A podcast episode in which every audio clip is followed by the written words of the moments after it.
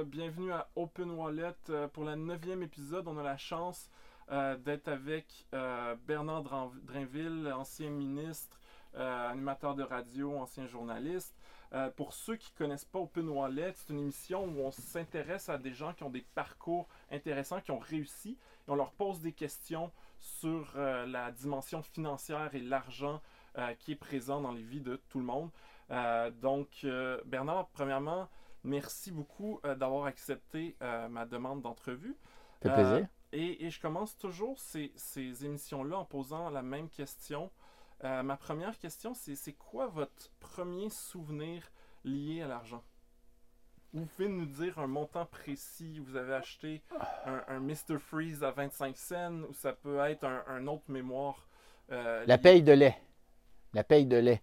Moi, moi je viens d'une famille de cultivateurs et on recevait la paye de lait euh, chaque deux semaines. Puis quand, on arrivait au bout de la, deuxième semaine, là, mettons, il restait une couple de jours avant que la paye de lait arrive, on était six enfants. Et là, la Caisse populaire commençait à appeler chez nous pour dire là, euh, c'est un peu serré ou euh, il y a un chèque qui rebondit ou je sais pas quoi. Allez-vous faire un dépôt bientôt? Oui, madame, on va faire un dépôt. La paye de lait va rentrer, puis on va aller déposer des sous. Faites-vous-en pas. On n'a jamais manqué à nos obligations. Alors, il y avait toujours un petit stress quand il arrivait, euh, euh, quand, on attendait la paye de lait, qui arrivait inévitablement toujours le même jour, mais dans les, mettons, les deux, trois jours avant qu'elle arrive, là, là, il était temps qu'elle arrive. Et je ne comprends pas, c'est quoi une paye? Ben, c'est parce qu'on était des cultivateurs, producteurs laitiers, producteurs laitiers, oui, c'est ça. Et donc, euh, les producteurs laitiers euh, au Québec, depuis le début des années 70, ont un système de quotas. Donc, tu as une quantité de lait que tu dois livrer. Et donc, euh, le prix est fixé, le prix est réglementé.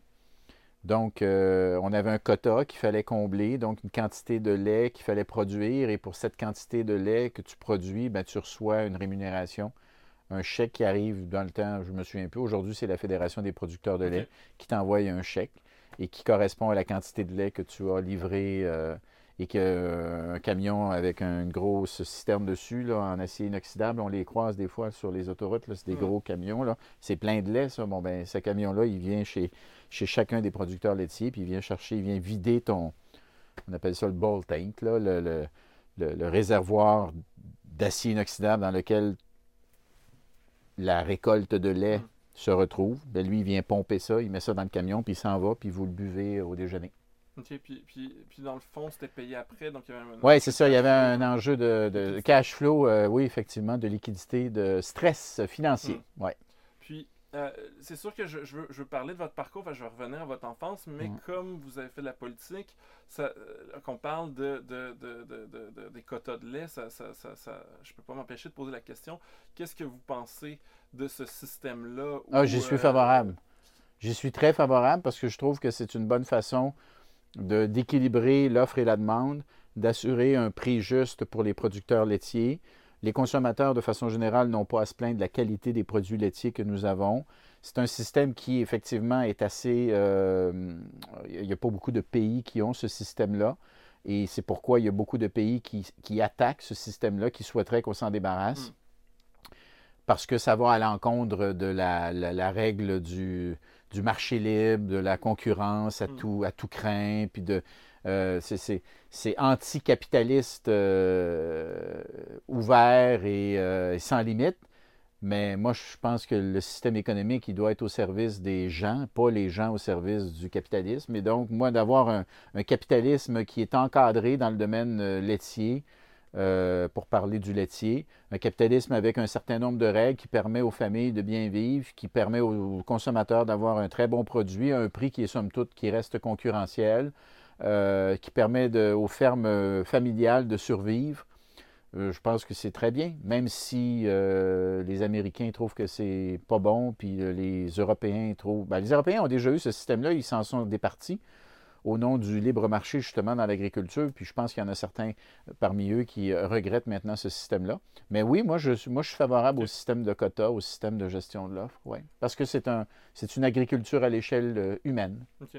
Puis, euh, donc, ce, que, ce que j'en conclus sur euh, le, le- stress financier lié à la paye de lait, c'est que vous venez pas d'une famille euh, riche. Non. euh, Famille moyenne, là, euh, classe moyenne, là, euh, on ne peut plus classe moyenne. Six enfants, un père euh, agriculteur, une mère euh, qui était euh, reine, reine du foyer, comme on disait dans le Mm. temps, mais qui était dans les fêtes la- le bras droit de mon père, parce que pendant qu'il travaillait, elle, elle s'occupait de, de nous éduquer, puis de, de faire de nous des, des, éventuellement des, des adultes responsables, là, de nous inculquer, de nous transmettre les, les valeurs, puis la bonne éducation qui nous permet de, qui nous a permis, ou qui m'a permis de, somme toute, euh, bien fonctionner, puis d'avoir une vie euh, plutôt heureuse. Là. J'ai lu que, que vous venez du, vous habitiez sur une île. Que, Ouais. je me trompe? Les, les îles du lac Saint-Pierre, le fameux lac Saint-Pierre, là, où les l'eau a beaucoup monté là, euh, euh, ces dernières semaines, là, euh, moi je viens de là. Ça s'appelle l'île du Pas, D-U-P-A-S. On était autour de 400 habitants sur l'île. C'était uniquement des agriculteurs et des ouvriers. Il n'y avait, il y avait pas de notables sur l'île. C'est une île euh, égalitaire. Il n'y avait, il y avait pas de médecins. Il n'y avait, il y a personne qui avait de l'argent vraiment plus que quelqu'un d'autre. Il y avait le magasin général. Lui, il en avait peut-être un peu plus. Mais à part ça, il y avait un curé, un maire, euh, un épicier, puis le reste, c'était des cultivateurs puis des ouvriers. Euh, Les ouvriers, la plupart, ils allaient travailler soit à Berthierville, soit à Sorel pour construire des bateaux à la marine industrie. Donc, j'imagine, en grandissant dans ce milieu-là, le concept d'inégalité sociale était pratiquement Inexistant. pour, euh, oui, pour c'est ça. Mais ça, je l'ai réalisé plus tard, moi. J'ai réalisé plus tard qu'effectivement, je venais d'un milieu où régnait une très grande égalité sociale. Et je pense qu'il y a une partie de mes valeurs, ben pas je pense, il y a une partie de mes valeurs qui, euh, de, de, je dirais, de la volonté que, que le monde ordinaire euh, ait les moyens d'élever leur famille, puis de vivre une vie heureuse, puis que euh, il ne devrait pas y avoir du monde qui domine d'autres, euh, une classe qui domine une autre classe, euh, puis que chacun a droit à son petit bonheur, puis qu'on devrait euh, qu'on devrait pouvoir subvenir non seulement à nos besoins, mais en avoir un, petit surplus pour se permettre de, d'avoir, de se payer quelques gâteries, puis d'avoir un peu de fun dans la vie.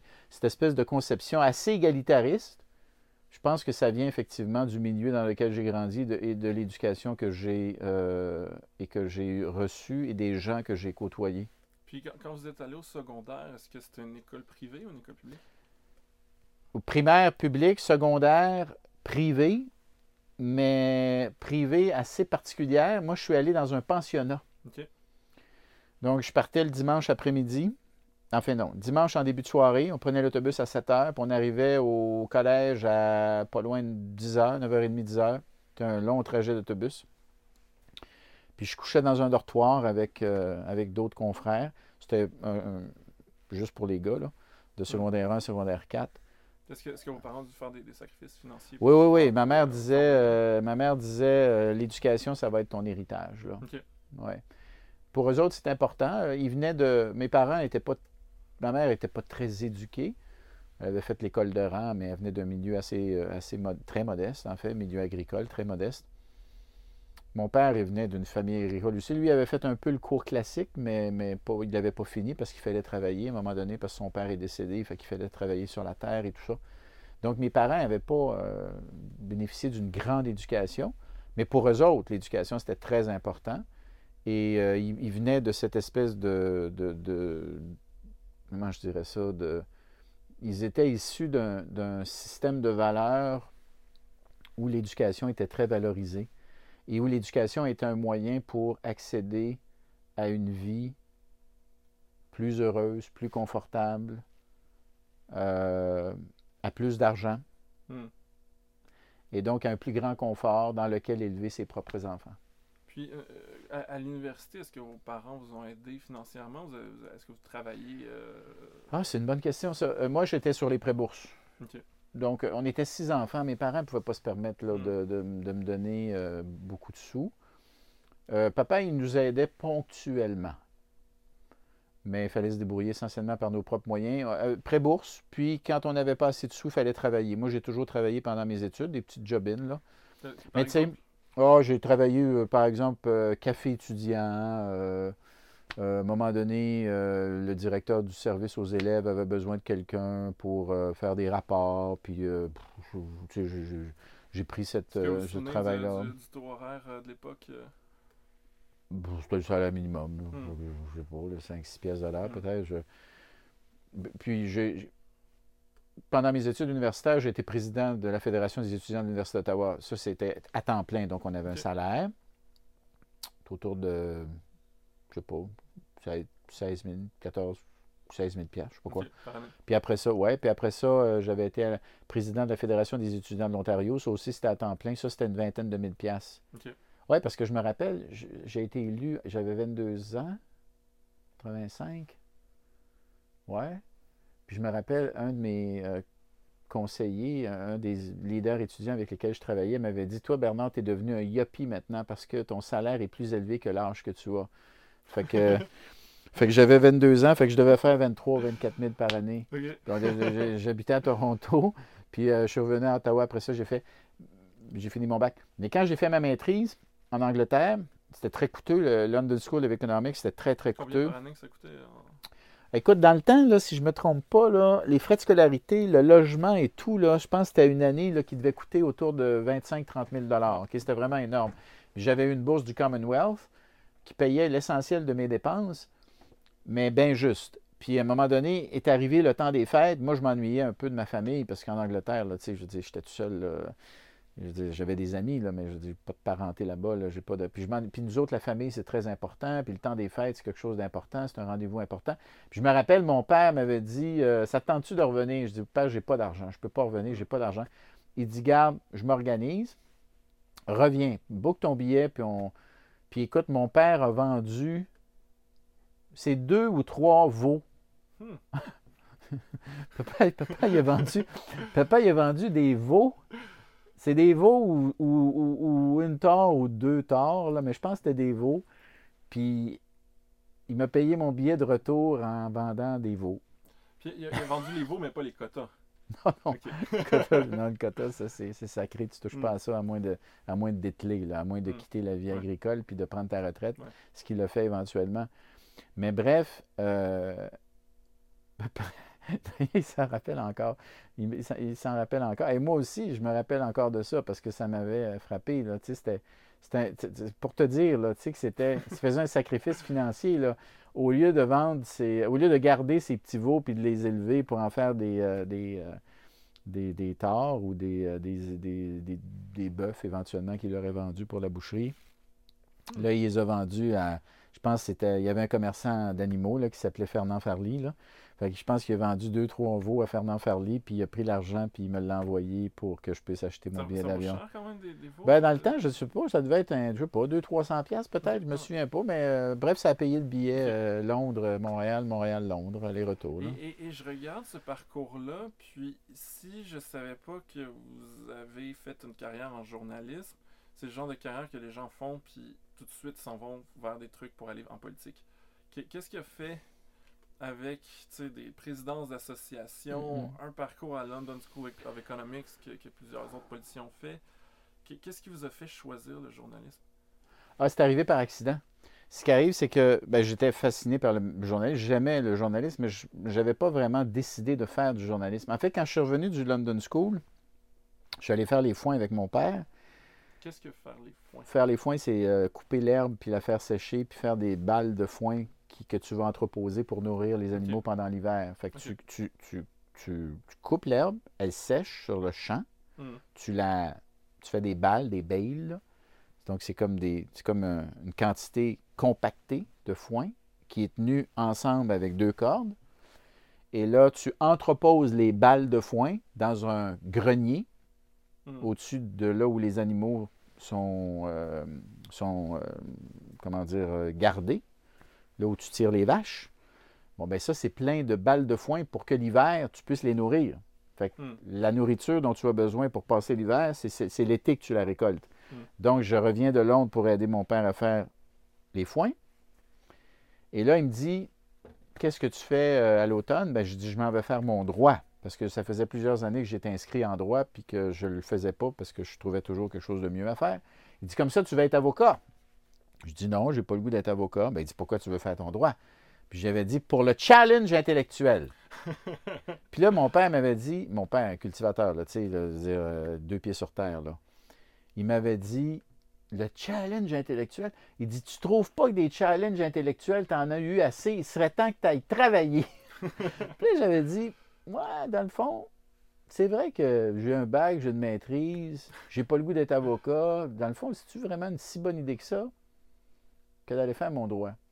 Et il y a quelqu'un de Radio-Canada qui m'avait appelé quelques semaines auparavant pour me dire il y a une job qui s'ouvre, une job de journaliste qui s'ouvre dans le sud de l'Ontario. Es-tu intéressé? Il m'avait appelé à Londres. J'étais encore à Londres à ce moment-là. Il me connaissait parce que du temps que j'étais président des associations étudiantes, j'avais donné beaucoup d'entrevues à son émission dont, qu'il réalisait, qui s'appelait Ontario 30. Et j'avais dit non, non, je ne vais pas, je m'en vais faire mon droit. J'avais une bourse pour aller à McGill, puis tu sais, je veux dire, c'était parfait. Mais là, après la discussion avec mon père, je dis, ouais, finalement. Fait que j'ai rappelé Michel Denis, le réalisateur. J'ai dit, coudon, la job, tu l'as-tu donné? As-tu déjà. Ah, il dit, écoute, c'est les entrevues en fin de semaine. T'es-tu. Je dis, écoute, dis-moi où sont les entrevues, je vais me présenter. Alors, j'ai, euh, je me suis rendu à Toronto, j'ai fait l'entrevue et j'ai eu la job. Et puis, je me suis installé à Windsor, dans le sud de l'Ontario, et c'est comme ça que j'ai commencé euh, dans le journalisme. C'était pour gagner ma vie. C'était comme mon premier salaire, mon premier emploi. Puis, est-ce que ça a changé votre. Est-ce que vous avez, acheté des choses parce que c'était plus élevé? Ah ouais, non, mais j'ai acheté mon premier char. Ah ouais. Ben oui, j'ai acheté ma, mon chameau. combien le chameau coûtait? Le Renault, la Renault 5. OK. aucune idée. C'est un, c'est un, un, chameau. C'est un chameau usagé que j'ai acheté. Euh, ça, j'ai pas dû payer ça bien, bien cher, là. Une coupe de mille, là. Écoute, la Renault 5, c'était quelque chose. Là. Moi, je revenais, mettons, je partais de Windsor pour me, retourner dans ma famille, aller du pas. C'était à peu près 10 heures d'auto. Là. Hmm.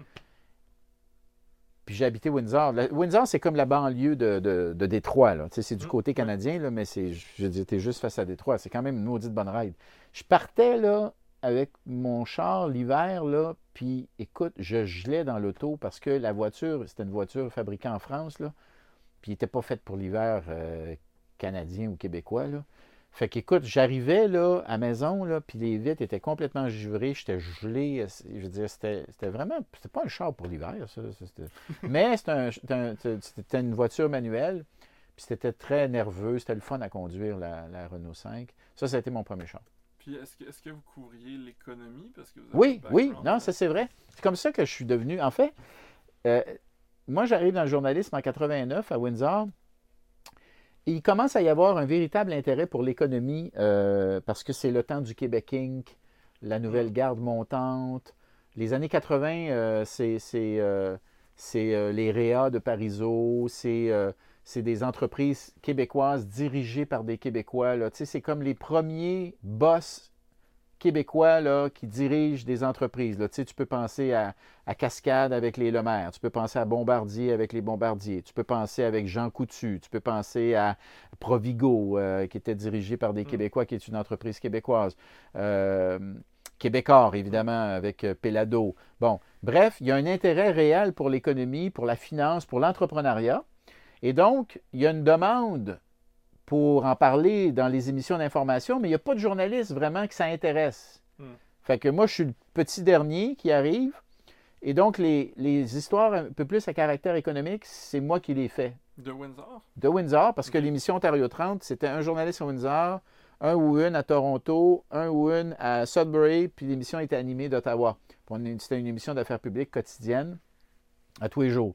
Fait que mettons qu'il y avait un sujet un peu plus économique, il l'envoyait dans ma cour. C'est comme ça que j'ai fini par développer une espèce d'expertise pour l'économie en journalisme. Hmm. Puis deux ans plus tard, ben, je me suis retrouvé à Montréal à travailler justement dans l'émission d'économie qui était diffusée sur l'heure du midi, le samedi midi. Ça s'appelait Les affaires et la vie, les affaires au sens de business, hmm. qui était animée par Jean Dussault. on était une petite équipe de reporters à ce moment-là. On se rendait sur le terrain, on allait faire des reportages, euh, par exemple, dans des entreprises québécoises ou des entreprises point et euh, on rapportait notre matériel, puis là, on parlait d'argent. On parlait dans le fond d'argent, mais les affaires et la vie. Donc, ça se voulait aussi euh, une émission d'économie, mais très euh, à visage humain. C'était pas, euh, c'était pas fait pour euh, les courtiers en valeur mobilière. C'était fait pour monsieur, madame, tout le monde qui s'intéressait à l'économie et à la finance et à l'argent, on va dire, de façon générale. Fait que oui, c'est comme ça que j'ai développé mon expertise comme journaliste, euh, mettons, économique. Puis ça m'a suivi pour une bonne partie de ma carrière. Quand je me suis retrouvé euh, à la télé, j'ai commencé à la radio, quand je me suis retrouvé à la télé, je me suis retrouvé au module économie et enquête, dirigé par Pierre Tourangeau à ce moment-là. Quand je me suis retrouvé correspondant parlementaire à Ottawa au Parlement, toutes les histoires de budget, les, les budgets de Paul Martin, c'est moi qui faisais les topos. Donc, est-ce que vous enfermiez dans le. Le, le, le, Le lock-up? Oui, oui, euh, bien sûr, le huis clos, oui, oui. Puis, euh, oui, oui, ouais, non, absolument, absolument. Fait que, tu sais, l'idée de prendre des histoires compliquées, enfin, oui, plus compliquées, en tout cas, certainement, puis les vulgariser, prendre des histoires de chiffres, des histoires de- d'économie, des histoires d'argent, puis rendre ça intéressant, ça, je te dirais que ça a toujours été une motivation très forte dans mon travail de journaliste, euh, de journaliste et de journaliste économique en particulier. J'ai une question euh, pour vous que, je ne peux pas m'empêcher de poser parce que vous avez des journalistes économiques, vous avez couvert aussi la politique et été en politique. À quel point pensez-vous euh, que les, les, lois puis le- la politique ont une influence sur la société versus l'influence du système capitaliste puis le marché des capitaux?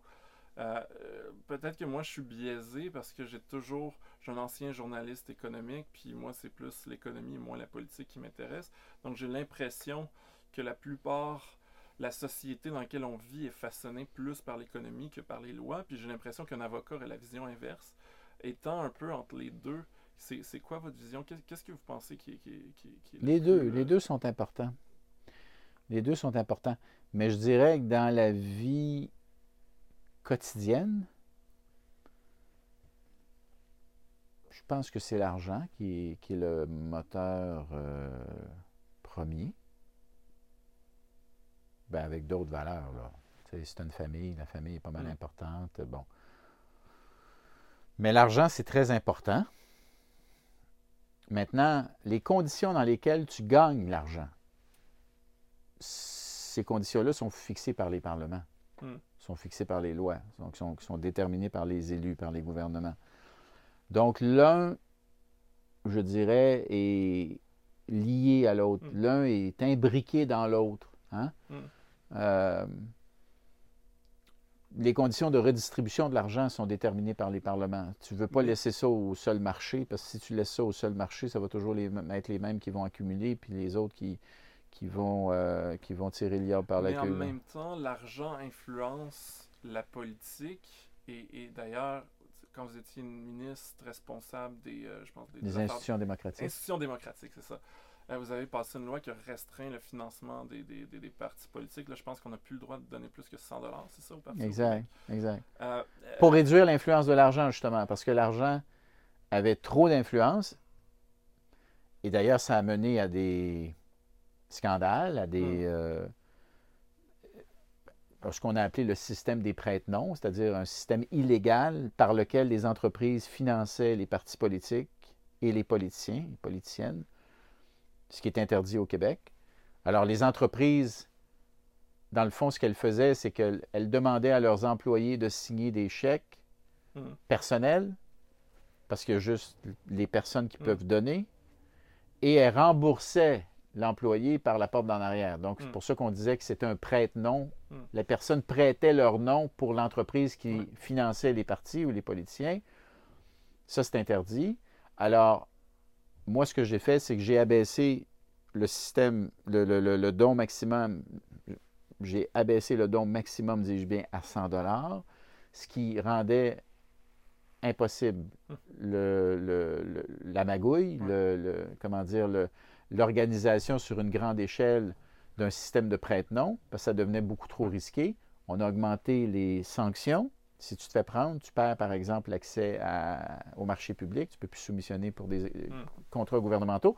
Et en baissant les dons individuels, j'ai augmenté de beaucoup le financement public des partis politiques. Donc les partis politiques n'ont plus besoin de s'attacher les mains à des gros donateurs ou à des entrepreneurs qui collectent leurs employés puis qui les remboursent par la porte d'en arrière. Donc de cette façon-là, on a démocratisé le financement des partis politiques.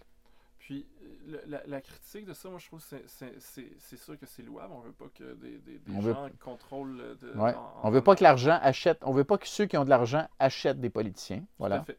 Euh, le, le problème, c'est est-ce que. Parce que là, dans mesure. Tu sais, les prête-noms, c'est un moyen détourné de- d'a- de- d'injecter de, l'argent dans les partis politiques. Là, présentement, ça sert à rien de faire des prête-noms à 99$. Si jamais quelqu'un est malhonnête, il va aller avec une valise d'argent avec 50 000 C'est sûr. Puis le, Ça- mais ça, ça- politique va piger dedans, puis ça a toujours existé. Mais ça, t'avais- ben, je ne sais pas si ça a toujours existé, mais le risque que ça existe a toujours été là. Mm. Puis C'est sûrement, ça, c'est- sûr que c'est déjà arrivé, on s'entend. Quoique je pense, moi, qu'à partir du moment où les besoins essentiels, euh, plus qu'essentiels même, des partis politiques Mm. sont comblés par un système de financement public qui est déterminé par ton résultat électoral. Donc, d'une certaine façon, c'est la proportionnelle du financement des partis, c'est-à-dire que le financement public que tu reçois de l'État est déterminé par le nombre de votes que tu as eu. Moi, je trouve ça pas mal démocratique. Là, tu sais. Puis euh, ça nous coûte, comme citoyens du Québec, là, ça nous coûte. euh, c'est quoi C'est. Je pense que c'est une pièce et demie ou une pièce et 75 par citoyen. C'est ça que ça nous coûte assurer euh, le financement des partis politiques puis avoir un système. D'ailleurs, il y a des organismes qui s'intéressent à cette question-là qui ont dit que c'était probablement le meilleur système au monde. Le, système le plus démocratique, le plus, ah, le, plus garant d'une démocratie qui est saine puis qui n'est pas euh, sous l'influence occulte de, de l'argent. Ben, Soyons-en fiers. Puis ça, ça, puis ça, ça veut dire, quand tu es dans un système comme celui-là, ça permet à l'exercice démocratique de se faire correctement. Ça fait en sorte que les partis politiques sont beaucoup moins susceptibles de, de- de- d'être, euh, comment dire, d'être commandés ou d'être influencés par des intérêts particuliers et, d'être, et donc beaucoup plus susceptibles d'être au service de l'intérêt public au sens large, de prendre les bonnes décisions au nom de la majorité, pour la majorité, et, et, on s- et- et- et ce qui fait que, résultat, c'est pas la seule raison, mais c'est une des raisons, qui fait que, somme toute, la démocratie québécoise fonctionne plutôt bien, le résultat en étant la vie qu'on a. Mm. La vie au Québec qu'on a, mon ami, euh, c'est pas si mal. hein? On, est, on est la société la moins inégalitaire de, de toutes les Amériques. Euh, on a une économie diversifiée. On a un filet social généreux.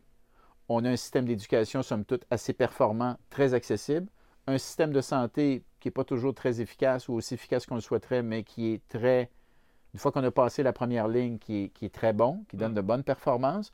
On a des ressources naturelles exceptionnelles, de l'eau qui va être de plus en plus la richesse euh, des États et des nations à venir, avec le réchauffement de la planète, le fait qu'on ait autant d'eau au Québec va être un immense avantage stratégique. Euh, tu mets tout ça ensemble, une culture vibrante, euh, une société de plus en plus multiethnique qui coexiste et, et cohabite plutôt, euh, plutôt bien. On a des tensions, mais à mon avis, on en a beaucoup moins qu'ailleurs. En tout cas, on en a beaucoup moins que d'autres.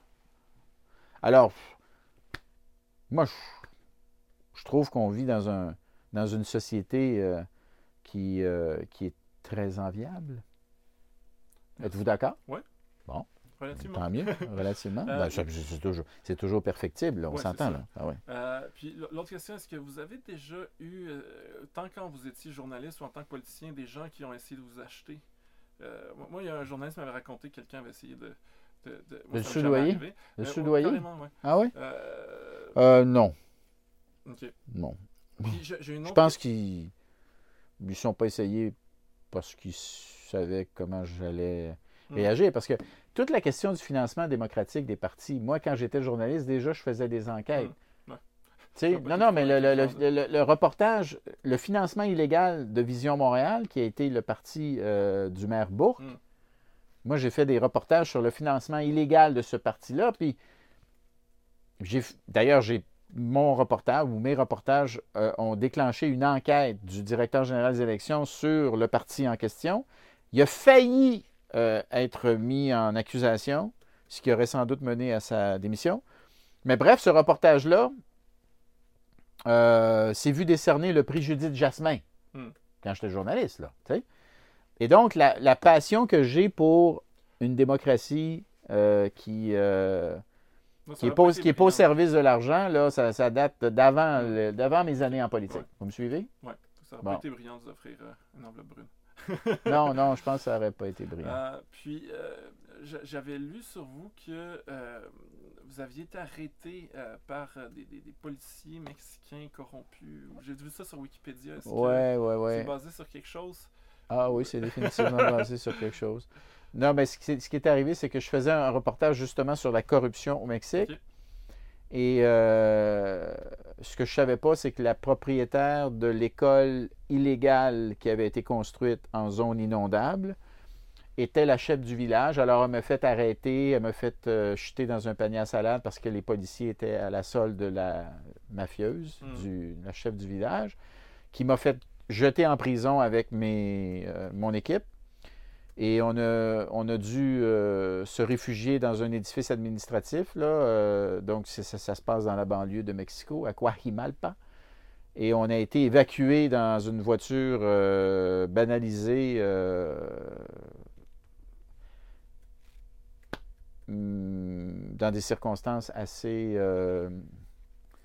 comment dire, C'est quoi, c'est les faits dangereuse. Est-ce Il fallait, il fallait. ben, c'est parce que la, la, la, la population, la, figure mafieuse là, qui était propriétaire en fait de, l'école, en fait c'était une garderie, euh, a euh, répandu le bruit que nous, on était là pour enlever les enfants qu'il y avait dans la garderie. Fait les parents de cette municipalité de Coajimalpa ont rappliqué sur euh, la, prison, enfin le poste de police où on était gardés. Et là, ils ont envahi le, poste de police et ils ont failli nous, nous lyncher. Et on a, on a dû se cacher, puis ils nous ont sortis dans un véhicule banalisé, caché dans l'auto. Mais il était temps qu'on s'en aille parce qu'il y avait pas mal de gens. euh, je ne sais pas si vous connaissez l'Amérique latine, mais en Amérique latine, c'est pas rare que des populations se font justice elles-mêmes. Mm. Et, et mettons que ça n'aurait pas été extraordinaire totalement inusité qu'un groupe de citoyens décide de pendre haut et court des gringos Mm. qui étaient venus voler leurs enfants Mm. ou kidnapper leurs enfants. Puis- Alors, l'incident est bel et bien vrai. D'ailleurs, il existe sur. On a, la caméra de mon camério a roulé pendant une bonne partie de l'épisode, alors ça se trouve quelque part dans mes boîtes, c'est ce que je vous raconte. Puis, puis tu sais, c'est- la raison pour laquelle euh, je vous demande de, nous, de, de revenir sur l'épisode, c'est que, euh, tu sais, c'est sur la corruption, en fait, puis c'est quelque chose, ça a rapport Oui, vous avez à raison. action politique. Puis, Ouais. puis ma question, comment on vainc la corruption? Moi, mon réflexe, c'est qu'il faut augmenter le salaire, mettons, des policiers ou des politiciens. Je suis assez d'accord Euh, avec vous. et- Je suis assez d'accord avec vous. Est-ce que vous seriez d'accord, mettons, d'augmenter les, les- les- les salaires des politiciens au Canada? Oui. Ben, au Canada, au fédéral, ils sont déjà pas mal. euh, ils, ils sont, ils reçoivent déjà un très bon Mm. salaire. À Donc, Québec, à Québec, on pourrait l'augmenter un peu. Quoique moi, je ne suis pas d'avis qu'il faudrait absolument que le salaire de l'Assemblée nationale rejoigne celui de la Chambre des communes. Là. Ok. C'était quoi votre salaire euh, en tant que. Autour que de député? 100 000.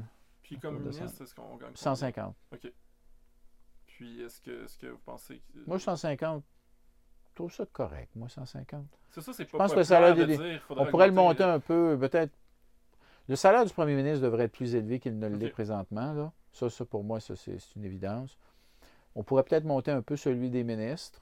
Hmm. Quoiqu'à 150, moi, je trouve ça correct. Il ne faut pas non plus que les politiciens fassent trop d'argent à un moment donné, parce que tu perds de vue le- le- la réalité des citoyens que tu représentes. Là. Fait que tu ne veux pas non plus que tes, tes ministres deviennent des espèces de pachas. Et puis, par ailleurs, tu veux qu'ils aillent en politique pour les bonnes raisons. Moi, je veux pas que... Bon, mais ceci dit, 100 000... Le problème, en fait, c'est pas le 100 000. Le problème, c'est les 80 heures ou les 60-70 heures que tu vas travailler comme Mm. député. Dans les faits, ça te fait un salaire de 50 000 plus souvent qu'autrement quand tu regardes le nombre d'heures que tu fais. Voilà. Fait que ça, je pense qu'il y aurait moyen de l'augmenter. Euh, puis, euh, en, en- en- en allant en politique, est-ce que vous avez pris un- une diminution de salaire? Oui, oui, bien sûr, bien sûr, bien sûr. Ben oui, parce que moi, j'étais animateur d'une émission de télé. Quand je suis revenu de Mexico, j'étais correspondant pour, la- pour euh, Radio-Canada là-bas. Quand je suis revenu de Mexico, Radio-Canada m'a confié l'animation d'une émission qui s'appelait La part des choses. Mm. Bon, puis quand tu deviens animateur dans le milieu de l'information, tu fais un bon salaire. De façon générale, être animateur, c'est bien payé. Donc, je faisais, mettons, 150 000. Ben, quand je suis devenu député, ben, je faisais 100 000. Puis, est-ce que c'est moins, payé à Radio-Canada que, que, que la, la personne qui fait quelque chose d'équivalent à TVA? Ah, c'est plus payé à TVA. OK. Parce que Radio-Canada, c'est plus conventionné. Hmm. TVA, ils ont plus de. Je dirais que la, la fourchette est plus large. OK. En fonction de la popularité de la personne. Puis, Ah, euh, oui, dans le cas de euh, TVA, vous avez raison, il y a des espèces de. Il y a une rémunération supplémentaire qui peut euh, venir avec les codes d'écoute, là, effectivement. Puis, puis, dans le fond, ça, c'est un, c'est un- c'est- on est employé quand les gens qu'on voit à la télé à Radio-Canada, c'est des employés. Ben, TVA aussi. OK, c'est des employés aussi. Parce que je sais qu'il y Ouais. a des gens contrat. Ah, euh, ouais, euh, pff, ouais, ben, radio, au, sens, au sens de. con- ouais, contrat, ouais, OK. Travailleur qui Euh, travaille autonome puis qui, qui paye ses propres impôts. Puis euh, vous, par exemple, ouais, présentement, est-ce que vous êtes un Euh, je suis travailleur autonome. Je suis travailleur autonome. Euh, écoute, c'est c'est une bonne question. Je pense qu'à TVA, il y a les deux. Hmm. Euh, Radio-Canada, euh, tout le monde est employé. Puis que- qu'est-ce que est-ce que En tout cas, dans mon temps, est-ce que ça vous a demandé de l'adaptation de devenir un travailleur autonome? Parce que Oui, oui, oui, les ah oui. Ah ouais, euh, c'est ça. Les acomptes provisionnels, oui, effectivement. Faut que tu te crées une, euh, une société, là. Euh, bon, puis ça te prend évidemment, il faut que tu passes par le processus de- d'incorporation ou d'enregistrement, peu importe. Puis là, ben, il faut que tu aies euh, les minutes, là, à Mm. chaque année. Là, Ouais. faut que, bon, tu sais, en fait, t'as tout ce processus-là qui est assez coûteux. Puis par ailleurs, ben, tu as, toute la gestion des, euh, de- des euh, dividendes, là, le Mm. versement des dividendes, comment t'assurer de, de bien gérer ça pour... euh, pour Est-ce que, euh, est-ce que, vous mettez de l'argent de côté euh, pour Oui, oui, ben on essaye, on essaye, mais j'ai trois enfants, moi, là, euh, 22, 20 et 15. Je vais te dire, ils sont... Ils manquent de rien, là. Puis est-ce que, est-ce que vous faites vos placements vous-même? Vous avez un conseiller ou un gestion de patrimoine ou euh, Euh, j'ai un planificateur financier. OK. Un- ouais, c'est ça. Puis est-ce que vous êtes stressé par rapport à l'argent ou- Ah, un petit peu. Oui. Oui. Ben oui, toujours. Qu'est-ce que tu veux? Tu as des dettes. À un moment donné, tu as hâte de te débarrasser de tes dettes.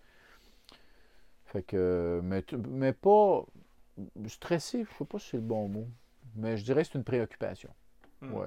Oui, oui, parce qu'à un moment donné, euh, tu tu veux essayer d'en mettre de côté. euh, tu sais que pour le moment, la santé est bonne, mais tu sais pas combien de Mm. temps ça va durer. Fait que. Puis. le monde des médias est en transformation Ouais. présentement. Il y a beaucoup d'instabilité, il y a beaucoup de- d'imprévisibilité. On ne sait pas trop ce qui va arriver. euh, tu regardes à l'Internet, tu regardes tous les médias qui sont menacés d'existence. Là, euh, alors, tu ne sais pas en- en- pendant encore combien de temps tu vas Mm. vraiment pouvoir bien gagner ta vie dans ce domaine-là. Fait que tu veux t'en coller le plus Mm. possible. Puis en même temps, ben, tu as des dettes. Fait que de trouver le bon équilibre entre euh, économiser, rembourser ses dettes, payer aux enfants ce qu'ils, euh, ce qu'ils, euh, ce dont ils ont Mm. besoin, puis ce dont ils n'ont pas besoin aussi. Avez-vous déjà pensé à qu'est-ce que vous feriez, mettons, euh, si vous dans une carrière à l'extérieur des médias, ou est-ce que vous avez pensé à... Un peu, mais pas, pas vraiment beaucoup. Est-ce que, est-ce que vous pensez retourner en politique un jour? Non. Non? Ben, je dis jamais. Je ne suis pas capable de vous dire jamais, mais je vais vous dire ça fait pas partie de mes, euh, de mes euh, ambitions ou de mes objectifs euh, à court, et je dirais même à moyen terme. Puis à long terme, ben là, où est-ce que je vais être dans, dans 5 ans, dans 7, 8, je sais pas. Mais je, je mettons que j'ai donné, là, moi, là, j'ai fait presque 10 ans, puis Hmm. euh, j'ai mené des combats assez intenses, là, fait que je m'ennuie pas du tout de la politique, moi. Puis si, si vous aviez un conseil que vous pourriez vous transmettre dans le passé sur les finances personnelles ou l'argent, ça, ça serait quoi? Euh, gère pas tes, euh, ton portefeuille boursier par toi-même. Vous, vous l'avez déjà fait? Ouais, ouais, avec des résultats extrêmement... euh, euh, Mitigé c'est le moindre que l'on puisse dire. C'est quoi votre, votre pire erreur Et moi, j'ai euh, d'avoir acheté du Nortel. Puis après ça, dans le fond, que- qu'est-ce que vous avez fait? Vous avez, vous avez Ben, décidé de confier ça à un... Ouais, ben j'ai arrêté de mettre de l'argent là-dedans, là, puis je l'ai donné au planificateur, effectivement, parce que je n'étais pas fait pour ça. C'était trop, euh, euh, trop émotif par rapport au, au- au soubresaut de la bourse. Là. Moi, je ne suis pas fait pour, euh, pas fait pour, euh, pour être boursicoteur, ou si peu, si peu. Ok. Ben, parfait, ben, merci beaucoup de Ah, ben. une entrevue. C'est super intéressant. Ouais, ah oui, ben, j'espère, j'espère. Je ne sais pas combien vous avez de, d'auditeurs, euh, téléspectateurs euh, qui nous ont écoutés. Euh, vous devez être capable de mesurer ça, non? À peu près? Combien est-ce qu'il y a de gens qui sont en ligne? En avez à peu près combien? Tu es capable On de nous dire pas ça? longtemps que ça, mais tu sais, c'est parce qu'après ça, c'est en podcast. Ouais, c'est